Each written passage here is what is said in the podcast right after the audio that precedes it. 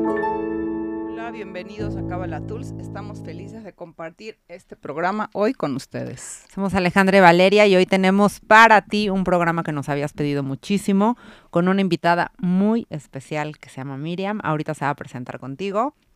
Te recordamos que nos puedes ver y escuchar por la plataforma digital de Radio 13 Digital, Facebook, YouTube y Daily Motion como Radio 13 con número digital, Tuning Radio Radio 13.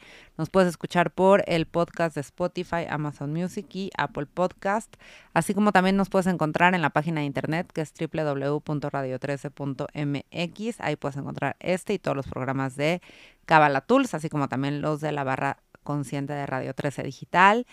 Nos puedes ver y escuchar también el día de hoy por Instagram Live de Cabala Tools. Nuestras redes sociales son, en Facebook estamos como Cabala Tools, en Instagram estamos como Cabala Tools. Y bueno, el tema del programa del día de hoy es el duelo como herramienta espiritual. Te recordamos que puedes hablar a la estación. El teléfono es 5262 13000, extensión 1414. Y bueno, bienvenida Miriam.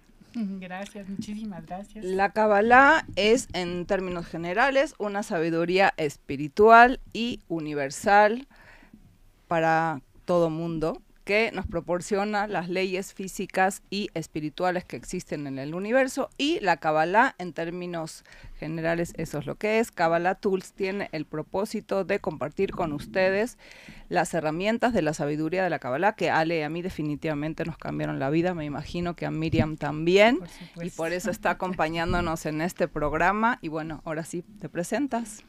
Ay, con muchísimo gusto, gracias por la invitación, estoy feliz de estar aquí con ustedes. Pues bueno, yo soy Miriam Israel, yo soy tanatóloga paliativista y me dedico a atender familias que tienen un paciente con una enfermedad terminal.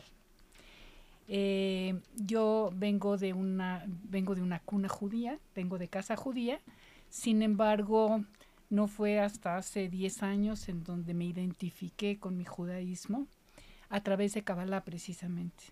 Y la Kabbalah me ha dado las herramientas para poder trabajar con estas familias que está falleciendo un ser querido, que puede ser un hijo que está muriendo, y entonces encontrarle un para qué estoy viviendo esta experiencia, pues es, es muy difícil, ¿no?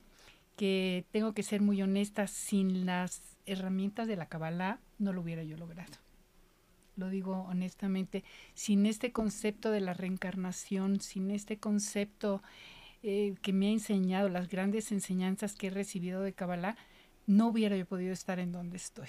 Entonces, este, pues es un placer para mí poder compartir el día de hoy con ustedes este tema que es mi fuerte, el, el del duelo, porque eh, el duelo es tenemos dos caminos en el duelo. Cuando tenemos una pérdida, no importa qué tipo de pérdida sea, puede ser la pérdida de un ser querido o puede ser la pérdida de un celular, o un cambio de casa, o un cambio como lo que está pasando ahorita en Acapulco, que perdieron absolutamente todo. ¿También eso se considera un duelo? Entonces, ¿qué es un duelo, no? El duelo es, dice la Real Academia de la Lengua Española, el duelo es un sentimiento que nos hace sufrir por una pérdida. Ok. ¿Sí? Y de pérdidas podemos hablar, you name it, ponle el nombre que tú quieras, ¿no? Hay una cantidad grande de pérdidas, hay pérdidas materiales, hay pérdidas emocionales, hay pérdidas físicas, ¿no? Y entonces todas las pérdidas tienen que pasar por, una, por un proceso del duelo. Mm.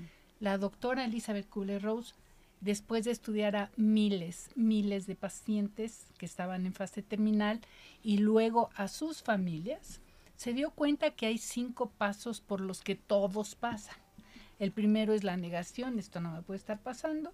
La segunda es esta fase del enojo, de la ira, que con todo el la disculpa de antemano a mí esta etapa es tan fuerte, es tan dura que me gusta ponerle el nombre de emputamiento, porque no es nada más un enojo, sino es, un enojo grande. Es un grado superlativo, ¿no? Sí. Y entonces, cuando yo les digo es que no estás enojada, sino estás emputada, claro, eso es lo que tengo. Es la descripción. Es la descripción perfecta, ¿no? Este, luego viene esta etapa de la culpa, si yo hubiera, y Mm. lo, el hubiera no existe. Lo que hiciste, hiciste, lo que no hiciste, no hiciste. Y luego viene una etapa de, le llaman de depresión anticipatoria por lo que va a venir o por lo que estamos viviendo. No es una depresión de chocho, no es una depresión de cama, es una depresión, es una tristeza profunda.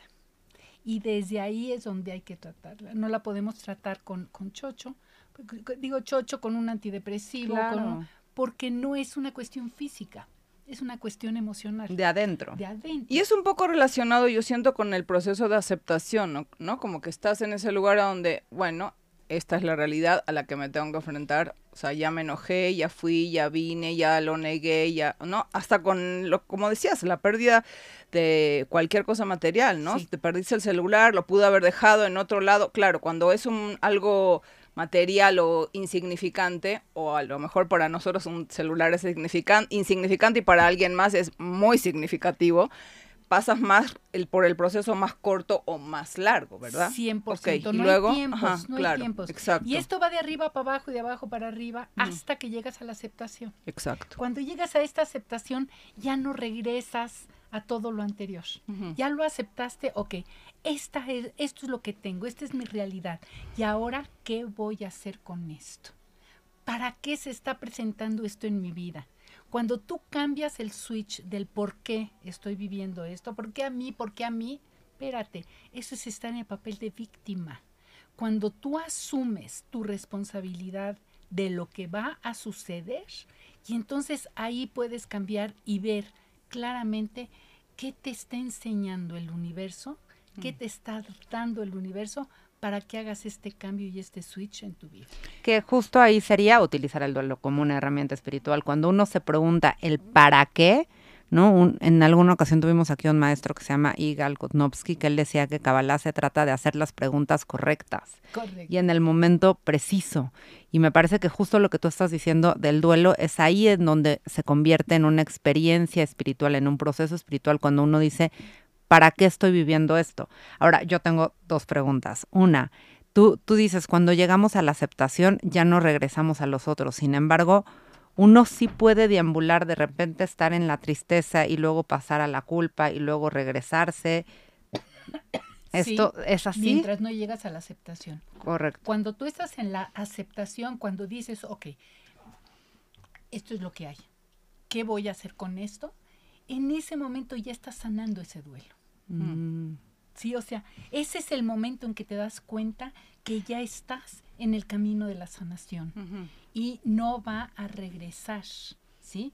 Esta, claro, te vas a sentir triste porque quieres a tu pareja, porque quieres, te- sí, pero no vas a regresar otra vez a todo este proceso de, del enojo. O sea, visitas las estaciones a lo mejor temporalmente, pero no vuelves al proceso desde cero, digamos. Exacto, exactamente. Ok. Cada vez es con un escalón arriba. Exacto. ¿Cómo te das cuenta de que ya sanaste una, una pérdida, un, un duelo? Cuando te puedes acordar de lo que sucedió sin llorar. Es como dice Celia Cruz, ¿no? O sea, recordar sin dolor, ese es el... A ver, ¿cómo decías? E- Ella dice, Celia Cruz, o sea, es recordar sin dolor, exactamente. Ella a mí me encantó. Bueno, tú tienes un libro sí. que ahorita quisiera que entráramos en eso, pero hay una frase que a mí me encantó en el libro que justo dice, el duelo no es un proceso de olvido, sino de aprender a recordar sin dolor. Claro, es aprender a vivir sin él, aprender a vivir sin tu ser querido, aprender que en la mañana te vas a levantar y no va a estar ahí junto a ti físicamente. Sin embargo, habemos gente que nos volteamos y le decimos buenos días viejo y sigo mi vida. No me estoy volviendo loca. Es mi manera de poder vivir, de poder enfrentar este gran dolor. Y eso te lo da el tiempo, ¿no? Sí. Con el tiempo uno puede, yo en mi experiencia, yo perdí a mi papá hace 20 años y, y hoy todos los días me sigo acordando de él. Sin embargo, justo como lo dice tu libro, me acuerdo ya sin dolor. Claro. Y eso me lo ha dado el tiempo. Claro, y te voy a decir algo, Ale, eh, y esto lo he visto a través de, de- mucho lo he visto a través de, de las terapias, ¿no? Un duelo no trabajado, ¿sí? Siempre se carga y siempre sale a la luz cuando tengo una nueva pérdida. Siempre. Y entonces, fíjate, ayer precisamente estaba yo viendo a una señora. Perdón que te interrumpa, ¿te Sí. puedes acercar un poquitito más Sí, el con micrófono? Ahí, ya, gracias. Sí, es que justo llegó un mensajito que te, te oías un poquito bajo. Ah, perfecto. Ajá, gracias. gracias. Eh, ayer precisamente estaba yo viendo una señora que estábamos platicando y le eh, falleció su, su hermana, pero también falleció su esposo. Y entonces, ups, pero también falleció el hermano, y, pero también falleció el perrito, pero también falleció su papá. Y entonces son duelos que ha ido acumulando y cuando llegó al consultorio me dijo, vengo deshecha Claro. deshecha. Y entonces como una, como una eh, madeja, fuimos desilvanando este estoy deshecha para empezar a reconstruirnos. No salió reconstruida, por supuesto, pero ya salió sin toda la madeja que estaba ahí oculta. ¿Sí? Ya la sacó, ya la vio, ya la puede trabajar. Tú, tú dices en tu libro, y me encantó esta parte, como que los, las emociones cuando, cuando no se hablan, cuando no se expresan, entonces se oxidan adentro, ¿no? Y, Sí. y eso es justamente un poco la, la parte de la gestión emocional, que yo creo que todos estamos en ese proceso, no me considero para nada eh, haber masterizado la gestión de mis emociones, pero sí eh, definitivamente entiendo que es algo con lo que todos tenemos que trabajar todos los días de nuestra vida y especialmente creo que estas situaciones detonantes, ¿no? O sea, como un duelo, te ayuda a darte cuenta cómo necesitas, que, cómo tú sugieres el tema de la gestión emocional en la situación de duelo. Mira, lo, que estás diciendo es muy cierto. Dice la medicina china que toda emoción no sacada, ¿sí? Se queda acumulada y se oxida adentro. Y entonces, comprender que cuando tienes un problema de pulmón, estás hablando de tristeza. Cuando estás hablando, cuando tienes un problema de hígado, estás hablando de enojo. Cuando hablas de riñón, hablas de miedo. Y entonces, y, y- como eso te puedo decir todo, pero hay que irte al fondo y ver qué es lo que... Tómate el desenfriol, sí, métete a la cama, apapáchate, tómate un tecito, cuídate, tú solita apapáchate y date cuenta en dónde está tu tristeza. En esa medida podrás sanarlo. ¿Sí? O Y lo que tendemos a hacer es a tratar de reprimir, negar. el ¿no? desenfriol y- y, el. Y ya, y, el- volver al mundo, aspirina, tomar el chocho y no lidiar, ¿no? Esto que dice Vale, qué importante, y, y lo mencionas tú en tu libro en, en varias ocasiones, como al final nos acaba alcanzando. Yo algo que, que he dicho es el duelo, y, y también no, no me acuerdo cómo lo, lo mencionas tú en tu libro, pero el, el duelo es una cita que va a suceder. Tarde o temprano. Va a pasar. En la vida de todos. Y, y Sí. uno muchas veces lo quiere, lo quiere esconder y lo quiere poner debajo, y es algo que, que nos va a acabar alcanzando. Exacto. Entonces, mejor lidiar con él cuando hay que lidiar con él. Claro, porque sabes qué, Ale, es, es lo que comentábamos hace un rato. Puede ser que digas, no, aquí no pasó nada, ¿no? Espérate, no pasó nada en este instante. Pero si tú pierdes un anillo que te regaló tu mamá, te puedes soltar a, ¡Ah! a llorar como María Magdalena y dices, espérate, no es más que un anillo. Sí, pero es un anillo que me regaló mi mamá. Y entonces viene el duelo de mamá y viene el duelo del perrito y vienen todos los, todas las pérdidas que has tenido y que no las has trabajado. Y se te acumulan. Un poco, Miriam, yo te quería preguntar también dentro del mismo libro, yo lo, lo- lo mencionábamos ayer que, que tuvimos la oportunidad de platicar, esta diferencia, y si nos lo pudieras compartir, entre duelo y luto. Ay, perdóname, Ay, te voy a interrumpir porque justo la pregunta viene al anillo al dedo Ah. para lo- el, com- el Ah, tema ok, a ver, anterior. a ver, a Dice Emir, tengo una duda.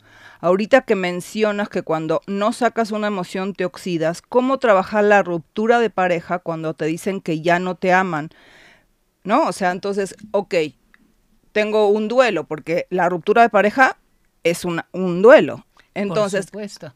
¿Cómo hago para trabajar esa emoción de vacío? ¿Con qué me tengo que conectar? ¿Cómo se hace ese proceso de conectar y trabajar la emoción? Híjole, vale. A ver, ahí les va. Eh, está en el libro también y lo pongo, y esa es mi aportación a la humanidad. No es que descubrí nada, ¿sí? Simplemente junté diferentes enseñanzas y desde ahí me ha dado un extraordinario resultado. Y son los cuatro pasos de sanación. Y entonces, el sentarte y escribirle una carta a la susodicha y, y decirle, uno, te honro como mi pareja que fuiste. Te agradezco el tiempo que estuvimos juntos y lo que vivimos juntos y los valores que aprendí de ti. Exacto. Número tres, te pido perdón si es que en algo te ofendí. Y yo te perdono por no haber entendido mi amor. Es el oponopono, ¿no? En, eh, eh, mezclado con... Es que eso, es lo que te digo, está, está, mezclado todo porque, porque estoy metiendo constelaciones familiares, y estoy metiendo Kabbalah, y estoy metiendo todo, o sea, estoy metiendo Ok, entonces ¿los, ¿los repites otra vez? Claro, es te honro. Te honro. Y honro nuestro proceso, digamos, o sea, lo que aportaste en este, ¿no? Desde el celular hasta la casa que perdí, hasta la pareja que, que perdí, hasta el perrito y el gato y es que un perdí. Poco hasta te veo, ¿no? te veo y te honro, te reconozco lo que está sucediendo. Exactamente es eso, Ale. Es te veo, ¿sí? Reconozco nuestra relación y ahí te doy un espacio, un lugar en mi vida, ¿sí? Esto, por ejemplo, eh, me voy a ir a un ladito independientemente de, este muchacho, pero, pero lo pongo como ejemplo. Si papá está muriendo, vamos a terminar con este del muchacho y, ahorita nos vamos al otro. Eh, o sea, este honro, te veo, te agradezco el tiempo que estuvimos juntos. Número tres, te pido me perdones y yo te perdono por. Y el cuarto punto es decir, por el amor que me tengo, yo te dejo ir yo sigo mi camino. Enorme.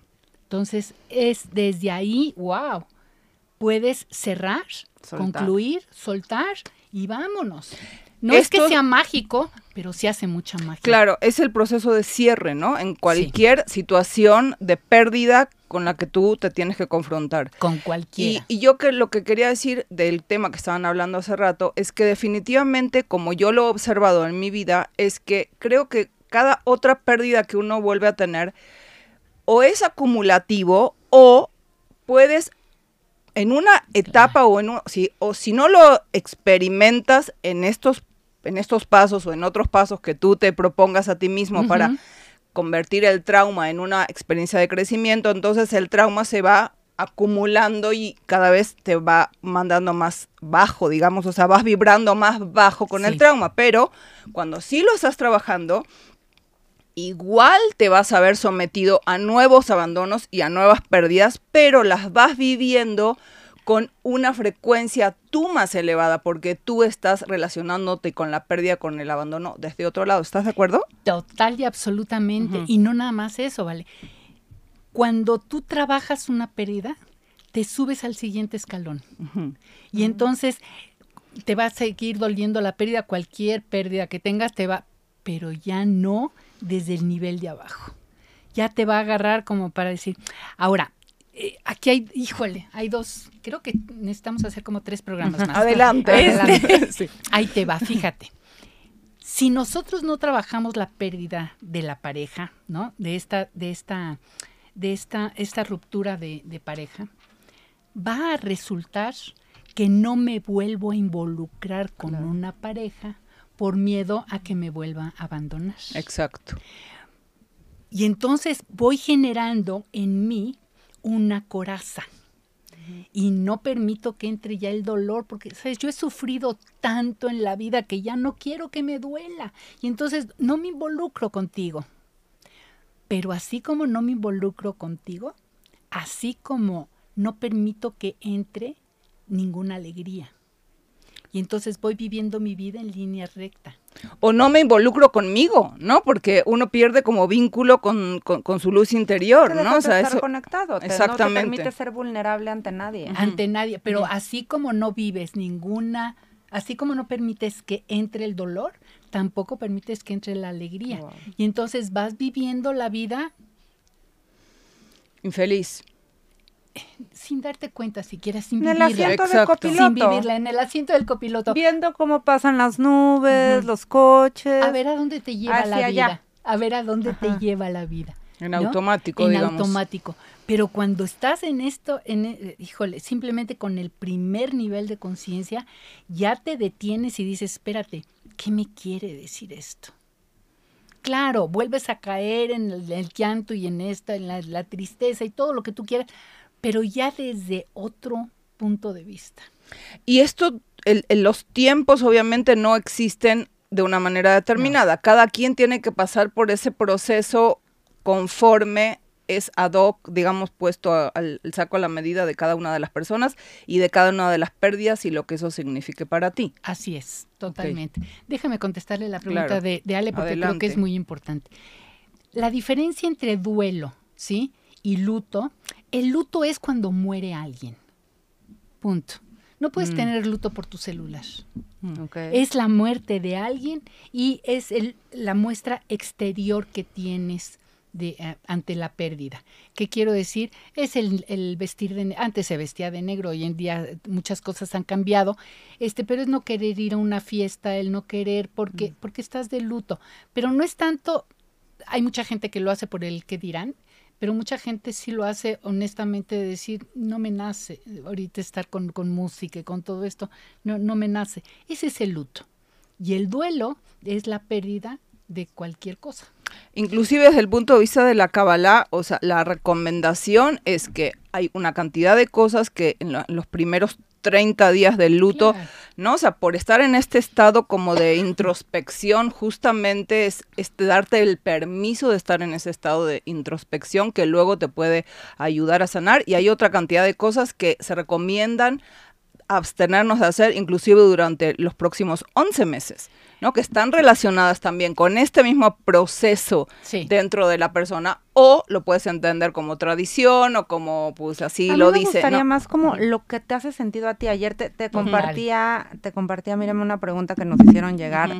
¿no? Que tenía que ver un poco como, ¿cómo me manejo socialmente si no tengo ganas? Decir textualmente, ¿sabes qué? No tengo ganas. Y dejar de vivir para el otro y vivir para ti. ¿Qué es lo que tú necesitas? Yo, fíjate, yo necesito hoy meterme a mi cama, llorar y mandar al mundo a la fregada. Hazlo. Por supuesto, métete, llora todo lo que quieras, pero con reloj en mano. Mm. Sí, con reloj en mano de decir, ok, ¿Cuánto, hoy, ¿Cuánto me doy permiso de estar en este estado? hoy voy a estar así, ¿sí? Y lo voy a vivir al Intensamente. 100%, intensamente. Pero mañana me levanto, me baño, me arreglo y vámonos. ¿Por qué, por qué es esa recomendación? Porque tienes que vivir el duelo. No, no se vale el ocultarlo. No, el ocultártelo.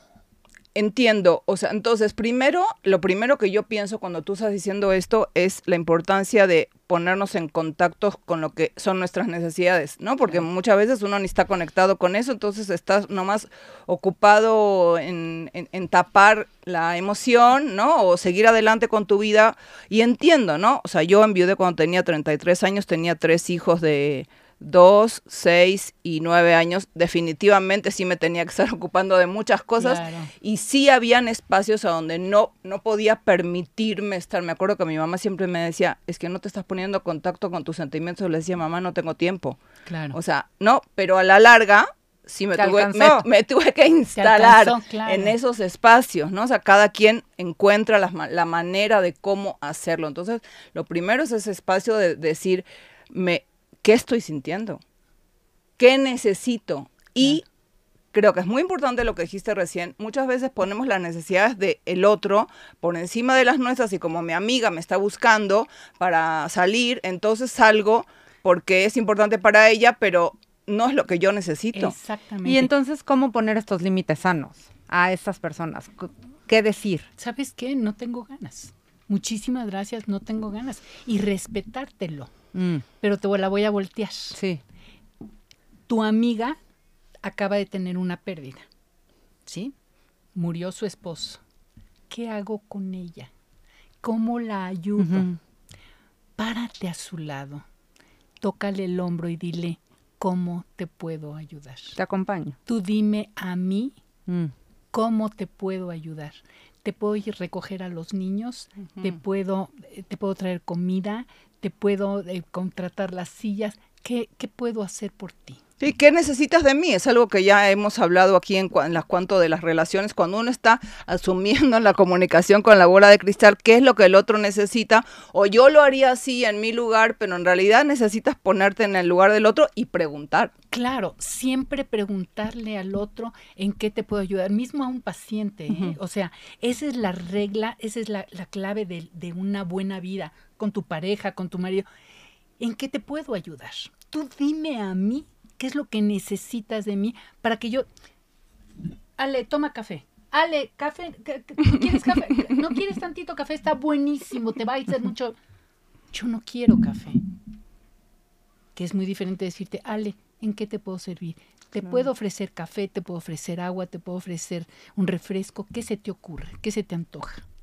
¿Sí? Y hasta ayudas a la persona, porque justo de las preguntas que nos mandaron ayer decía, muchas veces cuando estás viviendo este duelo, sí sabes que quieres pedir ayuda, pero a veces no sabes ni siquiera qué es lo que necesitas. Claro, y la gente te llega y te dice, si necesitas algo me avisas. No, bullshit, eso no funciona. Eso no funciona. Párate ahí, dile qué, en qué te puedo ayudar, qué te puedo traer. Dime, ¿qué necesitas? Te puedo esto, esto y esto y esto. Las opciones me, me gustó. Las opciones, claro. Porque tú, a ver, uno está fuera, no es que uno sea genio, pero uno está fuera del dolor de la persona. Sí, me duele mucho verla así, por supuesto, pero no estoy en esos zapatos. Y entonces yo aquí puedo ver qué necesitas o qué puedes necesitar. Mira, ahorita, por ejemplo, tuve el caso de, una familia que el, muchacho falleció fuera de, fuera de su lugar de origen y se está yendo la familia a ver el, el cuerpo y les digo, ¿y el acta de nacimiento dónde está? Y entonces se regresaron a la casa para agarrar el acta de nacimiento. Sí, porque la, cabeza no te da para pensar en ese momento. Claro. Claro. Pero entonces, si estás fría, puedes ver que se llévate dinero en efectivo, porque seguramente vas a tener que pagar en efectivo muchas cosas. O sea, estas cosas que puedes ir un paso adelante. Y eso mucho es la razón de ser del libro. Por eso escribí el libro. Precisamente para que la gente que lo lea se dé cuenta que puede ir un paso adelante, ¿sí? Y ver qué es lo que va a venir. ¿A qué le tenemos miedo? Al desconocimiento. Cuando yo no sé qué es lo que viene, ¿sí? Si yo estoy aquí sentada y yo escucho a un perro ladrar atrás de la puerta, yo no sé de qué tamaño es el perro, ¿no? Y entonces es muy diferente cuando yo sé que ahí hay un perro chihuahueño, pero que está amarrado, pero que no me lo van a soltar, y entonces yo puedo estar tranquila aunque esté ladrando. Sí, sí me sigues en la analogía, o sea, eh, que es muy diferente que de repente oigo, oigo ladrar al perro y no sabía yo ni siquiera que había un perro ahí. Entonces, cuando tú sabes qué es lo que va a venir, dejas de temerle. Sí, porque sabes de qué tamaño es el monstruo. Claro. ¿Cómo se relaciona entonces este concepto con el yo creo que en el mundo occidental, digamos, en la cultura judio-cristiana tenemos una pésima relación con el tema de la muerte, la trascendencia, etcétera. ¿Cómo, ¿Cómo tú explicas esta falta de, de capacidad que tenemos y cómo sugieres que abordemos estas pérdidas, trascendencia que nos tocan vivir? Mira, yo a mí me parece que el, el hecho de comprender que papá va a fallecer, ¿sí? Eso ya me ayuda a ponerme en otro lugar. Y ahora voy a tocar los cuatro temas, ¿sí? con papá, que está por fallecer. Antes. Antes, antes, que eso es lo que a mí me encanta trabajar, porque cambia la vida de las personas. ¿En qué sentido? Fíjate, llegas al cuarto con papá y no sabes qué decirle, le, te picas los ojos y le hablas del frutilupis que cenaron tus hijos, porque no tienes un tema en, de qué le hablas. Pero imagínate que llegas y te sientas y le dices, pa, quiero que sepas que yo te honro como mi padre. Mm. ¿Sí? Que has sido un gran maestro que me has enseñado, que de ti he aprendido, bla, bla, bla, bla, bla, los valores. Y te agradezco la vida. Y te agradezco ese viaje que me mandaste cuando te costó tanto trabajo, te lo agradezco. Y la ropa que siempre me comprabas, yo sé que no tenías el dinero para hacerlo, pero siempre me diste gusto. Y entonces, fíjate, son tonterías, pero es una manera de cerrar. De cerrar. Y entonces le digo, te honro como mi padre, te agradezco para empezar la vida. Si soy adoptado, tengo padre y madre biológico, padre y madre de crianza. ¿Sí? Es muy importante. Pero yo nací por una violación. El padre que puso el esperma en tu mamá es tu padre, te guste o no. Te honro, te agradezco, el número tres, te pido me perdones por haberte robado los cambios, por no haber cumplido con tus expectativas, porque soy gay y nunca te voy a dar nietos. Yo qué sé, cada quien tenemos, yo te perdono, ¿sí? Por todas estas agresiones, por el abandono, por haberte, sí, por haberte ido, yo qué sé, hay tantas cosas. O de momento no puedo perdonar la violación que me hiciste. Y digo de momento porque yo voy a perdonar cuando yo esté lista. Entonces, honrar, agradecer, perdonar. Y el cuarto punto es decirle, pero sabes qué, Pa, por el amor que yo te tengo, cuando sea tu momento, para mí va a estar bien de que te vayas. Ahora una, me surgió una duda. Yo, también tengo otra pregunta. Déjame nada más terminar. Es por el amor que te tengo que te dejo ir, cuando sea tu momento. ¿Sí? Mm. Yo voy a estar bien porque gracias a ti, gracias a los valores que tú me diste, yo voy a salir adelante.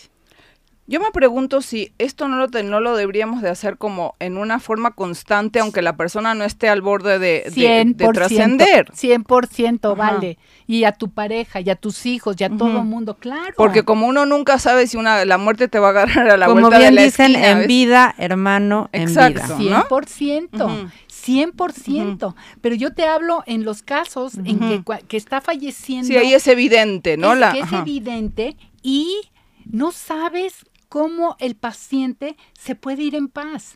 Pero claro, tengo que estar lista yo de que papá va a fallecer.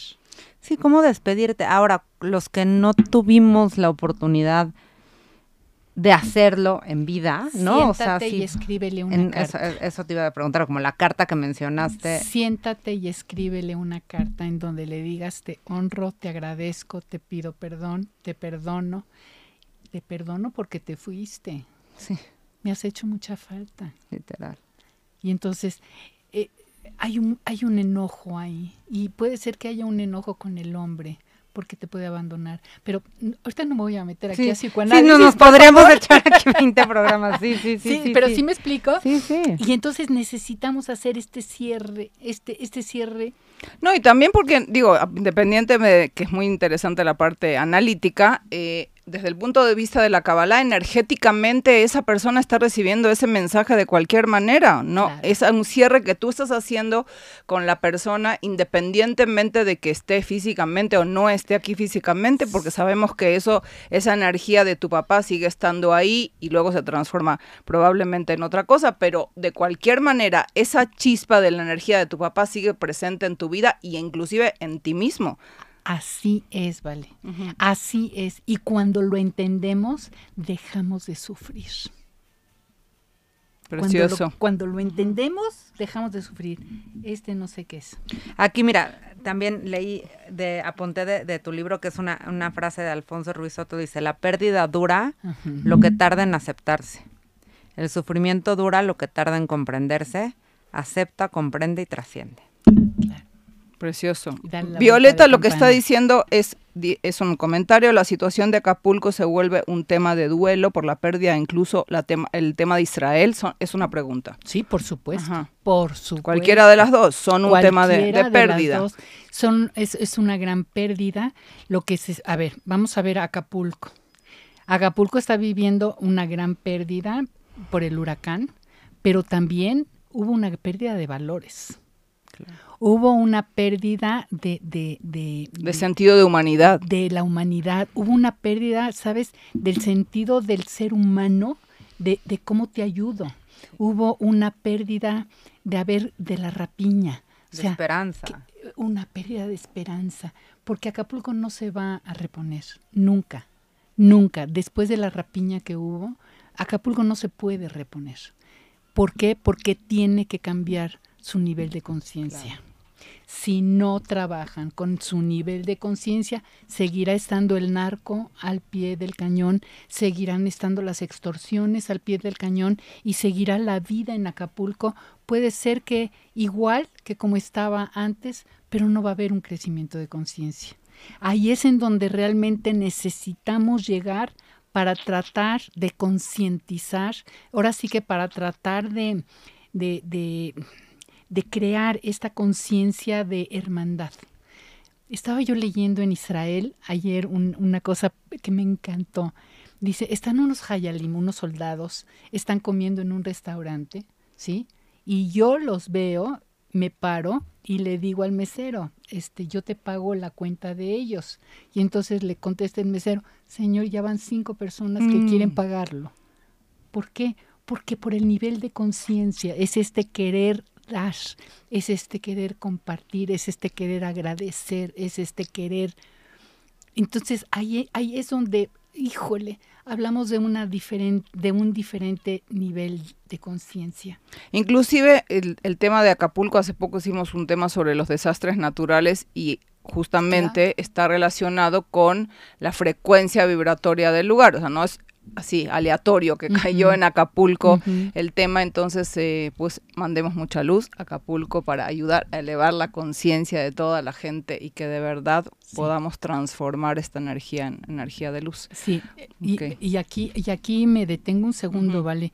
Creo que es importante que en lugar de, en lugar de mandar los memes y mandar la, las, la mala vibra para el gobierno, que lo están haciendo mal, vamos a cambiar nuestra vibración para mandar luz, para mandarles buena vibra y así como entregamos las latas en, de donativo, así que digamos que estas latas sirvan para alimentar el alma y cambiar el nivel de conciencia de las personas. Que podamos alimentar la conciencia. Sí. Que aquí en Radio 13 ya sabemos que es centro de acopio, ¿eh? estamos recibiendo todas sus donaciones y si las pueden cargar con estas energías que tú estás diciendo, aún mejor.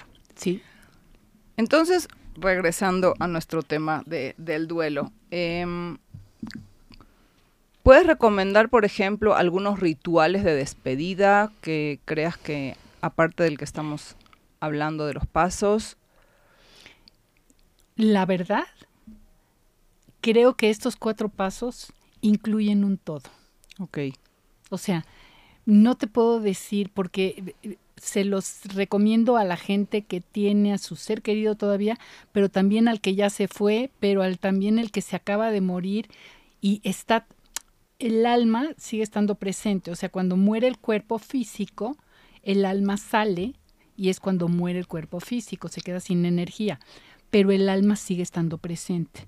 Y entonces si tú logras hacer estos cuatro pasos, en, de frente al cuerpo o en esta eh, en este momento de los primeros días los primeros días sí eh, por supuesto que el alma lo escucha igual que cuando hay una persona con en estado de coma el, la persona puede ser que su, su, su, oído no lo escuche, pero su alma sí lo escucha. A eso me refería, ¿no? Aparte de los pasos, tú sugieres el tema de la vela, ¿no? O sea, cuando si tienes el, el, el cuerpo presente que le, le prendas una vela, que hagas esa comunicación que puedes hacer, ¿no? Con, con, con la persona si está todavía físicamente o si no está ahí físicamente, entender que el proceso de desprendimiento del cuerpo y el alma es un proceso, no es que inmediatamente se produce, entonces, inclusive desde el punto de vista de la Kabbalah, esto toma 11 meses, ¿no? Para concluir, digamos, la primera etapa de su proceso. Entonces, el primer proceso sería los siete días, que es lo ideal,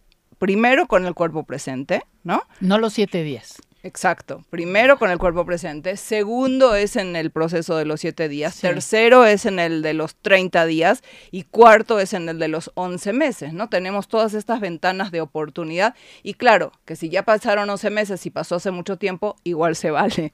Igual se vale, porque mira, yo te lo, te lo decía, mi papá se murió hace 20 años y ahorita que tú ibas diciendo de la carta, casi se me iban llenando mis ojitos de lágrimas porque, porque siempre es una oportunidad para hablarle al alma y para volver a recordar, ¿no? Ahorita que dijiste del viaje me llamó mucho la atención porque justo hice un viaje que, que le agradezco mucho a mi papá que me, que me dio la oportunidad de regalarme ese viaje, ¿no? Entonces, sí, o sea, sin importar cuántos años hayan pasado, sin importar en qué parte del duelo estés, siempre es una gran oportunidad sentarte y escribir esa carta. 100%, 100% Ale. Por eso digo, eh, y no tendría yo más herramientas más que más que más que esto, ¿no? Es estos cuatro pasos, el decirlos, el hacerlos, me parece que es maravilloso. Ahora, sí, eh, esta parte de los siete días, por ejemplo, es importantísimo cuando cuando dentro de la religión judía eh, la tradición es que los primeros siete días se, se van uno a la casa y están en duelo, etcétera, etcétera. Hay que sacar los libros con las fotografías. Hay que recordar los buenos momentos, mm. ¿no? No es momento para pelearnos por la herencia, no es momento para... No, al contrario, es un momento para que la familia hable de las cosas buenas que hizo la persona que falleció, porque en la medida en que yo reconozca las cosas que hizo mi papá, ¿sí? En esa medida mi papá se puede elevar más fácilmente. Estoy facilitando el proceso de elevación del alma. Exactamente. Y hay una satisfacción de decir, ah, y, y, esto también se vale decírselo, decirle, tu vida valió la pena. Esto fue lo que dejaste. Esto fue lo que dejaste. Esta familia que tenemos, ¿sí? Es lo que tú creaste. Y entonces te agradezco esta familia. Como me acuerdo, Shimon, nuestro maestro, eh, yo me acuerdo cuando mi mamá trascendió, me dijo, ahora puedes hacer por ella muchísimo más de lo que estabas haciendo antes. Como nosotros podemos pedir por nuestros seres queridos en esos momentos, especialmente en las primeras etapas de la trascendencia de esa persona, todo lo que tú puedes dedicar tus acciones de bien y actos de bondad a la elevación de su alma, puedes dedicar muchísimas cosas, puedes prender velas que obviamente te ayudan. Ahora el, altar de muertos, yo te voy a decir, yo la semana pasada que puse mi altar de muertos, ¿no? Y, en medio estaba la foto de mi papá con, mi bebecito, iba y se lo enseñaba y le decía y le enseñaba todo su linaje y entonces le enseñaba a sus bisabuelos y le enseñaba a sus tatarabuelos porque es una, parte, una forma de, de honrar de ver, de amar, y yo le decía, ¿no? Que cuatro meses, pero no importa, porque le decía, gracias a todos ellos, y es una forma de, de, honrar, y que cada quien haga el ritual que a uno le haga sentido, que, que, sirva para recordar, para honrar, para enaltecer, para elevar el alma, porque son oportunidades que uno tiene. 100%, Ale, y tienes razón, ahorita, eh, desgraciadamente, me tocó mucho, eh, fue lo de, lo de Israel, que a mí me bajó mucho la guardia, estaba yo sigo estando muy, muy triste, muy deprimida con esto. Este, y, no tuve oportunidad de hacer un, eh, programa ni nada, no, estaba yo de humor. Pero sí, eh, para el Día de Muertos, esta carta la haces y se la pones ahí en el altar. Ah, qué padre. Y entonces, desde ahí, y luego cuando la quitas, la quemas y deja que el humo llegue a donde tenga que wow. Ya quiero volver a ponerme a altar. una pregunta porque no quiero que se me vaya. Mencionaste cuando las etapas, cuando uno llega a la parte de la tristeza, uno se quiere meter un chocho. ¿no? O sea, muchas veces cuando uno está en el proceso del duelo o, o alguien que tú conoces está en el proceso del duelo, muchas veces corremos al fármaco. Sí. Y es una forma de evadir el proceso. Un poco y entiendo que cada caso es diferente y que no te metería yo en el decir eh, cuánto deberíamos de esperar. O, Se vale con reloj en mano. Se vale con reloj en mano. Si tú eres una persona depresiva y necesitas el chocho para salir, mm. échatelo, ¿sí? Habla con tu médico, échate el chocho, ¿sí? Pero con reloj en mano, decir un mes. Mm, ok. ¿Sí? Yo creo que tiene que ver con lo que tú hablas en el libro acerca del cuidado físico, ¿no? Porque si tú entonces vas a tener insomnio, entonces no puedes dormir, entonces estás con un ataque de ansiedad y entonces tampoco estás pasando por el proceso, porque te está sobrepasando la emoción de la situación. Entonces, si lo que necesitas es medicarte temporalmente para poder pasar por el proceso, es totalmente válido. sano, exactamente. válido. Eso era lo que yo Voy a la, pregunta de Esmeralda. ¿Qué pasa si no he superado la pérdida de mi padre, ya que el día que lo tenía que cuidar estaba cansada y tenía flojera y ese mismo día falleció y no me perdono. Claro, pero a ver, es lo que estamos hablando. Estás tan cansada que ya no puedes, ¿no? Pero, ¿qué es lo que no pudiste? ¿Cuidarlo ese día? Pero ¿cuántas veces lo cuidaste antes? ¿Cuántos días estuviste con él antes? ¿No? El, el momento del fallecimiento Mm, es importante, pero muy entre comillas, ¿sí? Y estoy segura que no estuvo solo papá, sino había otra persona. Quizá tú necesitabas descansar en ese momento o te la voy a voltear. Si tú hubieras estado presente, posiblemente papá no hubiera trascendido porque no quería que estuvieras presente tú. Y entonces no lo tomes como, como algo malo, al contrario, quizá tu ausencia le ayudó para poder trascender. Me encanta y aparte es tener ese lugar de, de la de la, de la certeza de que todo es perfecto y para bien. Por algo a ti no te tocaba estar exactamente en ese lugar, no, no es una casualidad, es una diosidencia, ¿no? Que tú no estabas exactamente en ese momento. Entonces no, eso, no es una forma de castigarte por eso, sino justamente darle significado, ¿no? ¿Para qué o por qué a mí no me tocaba estar ahí? Y no es que él me estaba castigando porque se fue en ese momento, sino justo a lo mejor no podía hacerlo de otra manera porque había mucha apego en, en, en, tu relación con él. Claro, y entonces siéntate y escríbele una carta con los cuatro pasos, con los cuatro puntos y dile, te pido me perdones porque ese día estaba yo cansada, pero el cansancio me ganó, ¿sí? Te pido me perdones And that's it. O sea, y yo me perdono, ¿no? Porque yo me perdono, claro, claro. Bueno, en el momento que tú le pides perdón a alguien, ¿sí? Si yo te pido perdón a ti, es porque necesito que me lo, que me lo, otorgues. otorgues para yo poderme perdonar. Entonces, en este caso, papá ya no puede responder, pero al mismo tiempo, si tú se lo dices, ¿sí? Puedes liberarte, puedes eh, limpiar esta parte que, que tanto te afecta. Qué importante, ¿no? Porque a veces a lo mejor tú estás pidiendo perdón no solamente en una pérdida, en cualquier tipo de situación y la otra persona no necesariamente te va a decir sí te perdono. Pero entonces el que se tiene que perdonar el proceso es de ti para contigo, ¿no? Siempre, vale. Siempre. Siempre, siempre, siempre en la vida es tú tienes que perdonarte a ti.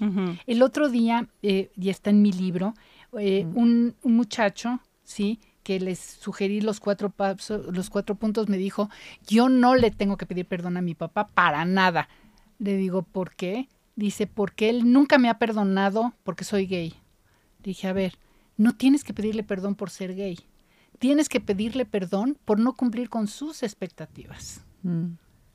Sí, o sea, te pido me perdón porque era gente muy, muy religiosa del Opus Dei y todo el asunto.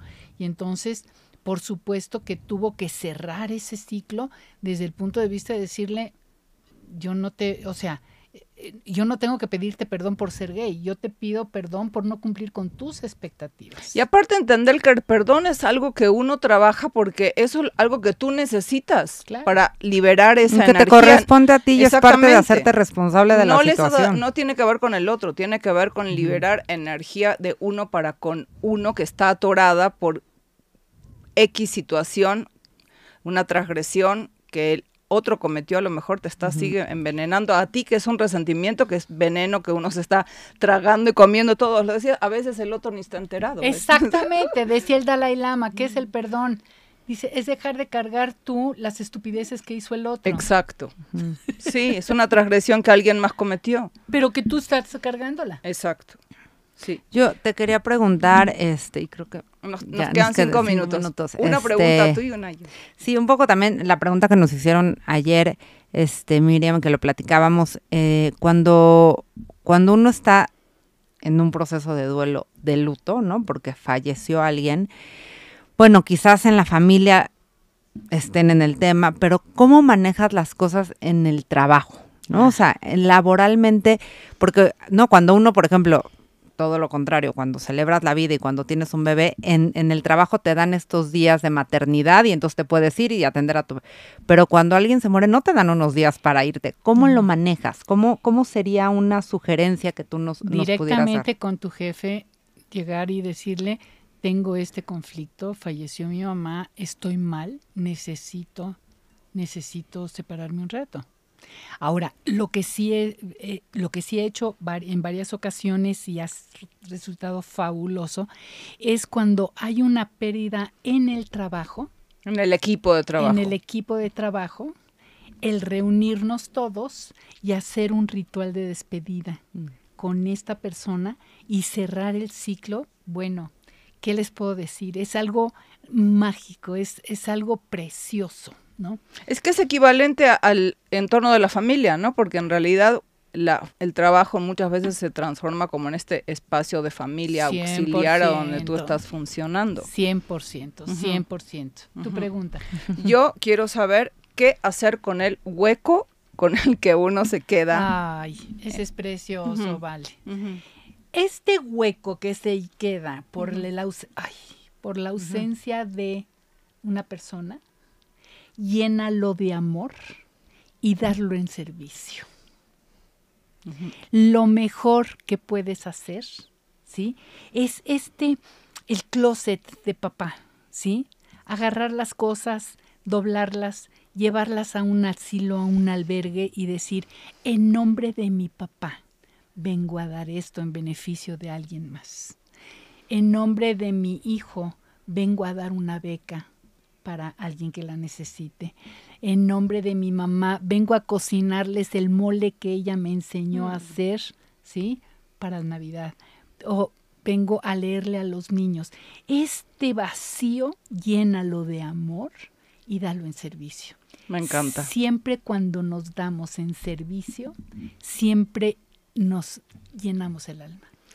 Y la Cabala lo explica muy claramente, ¿no? Dice, o sea, tú ocúpate de los demás y el creador se va a ocupar de ti. Entonces, e- el espacio ese que tú estás brindando y otorgando no es por samaritanismo ni porque, o sea, así soy buena onda, sino justamente tiene hasta un propósito espiritual, ¿no? De poder llenar este vacío Llenarlo con luz. de luz, Sí. compartiendo luz. Sí.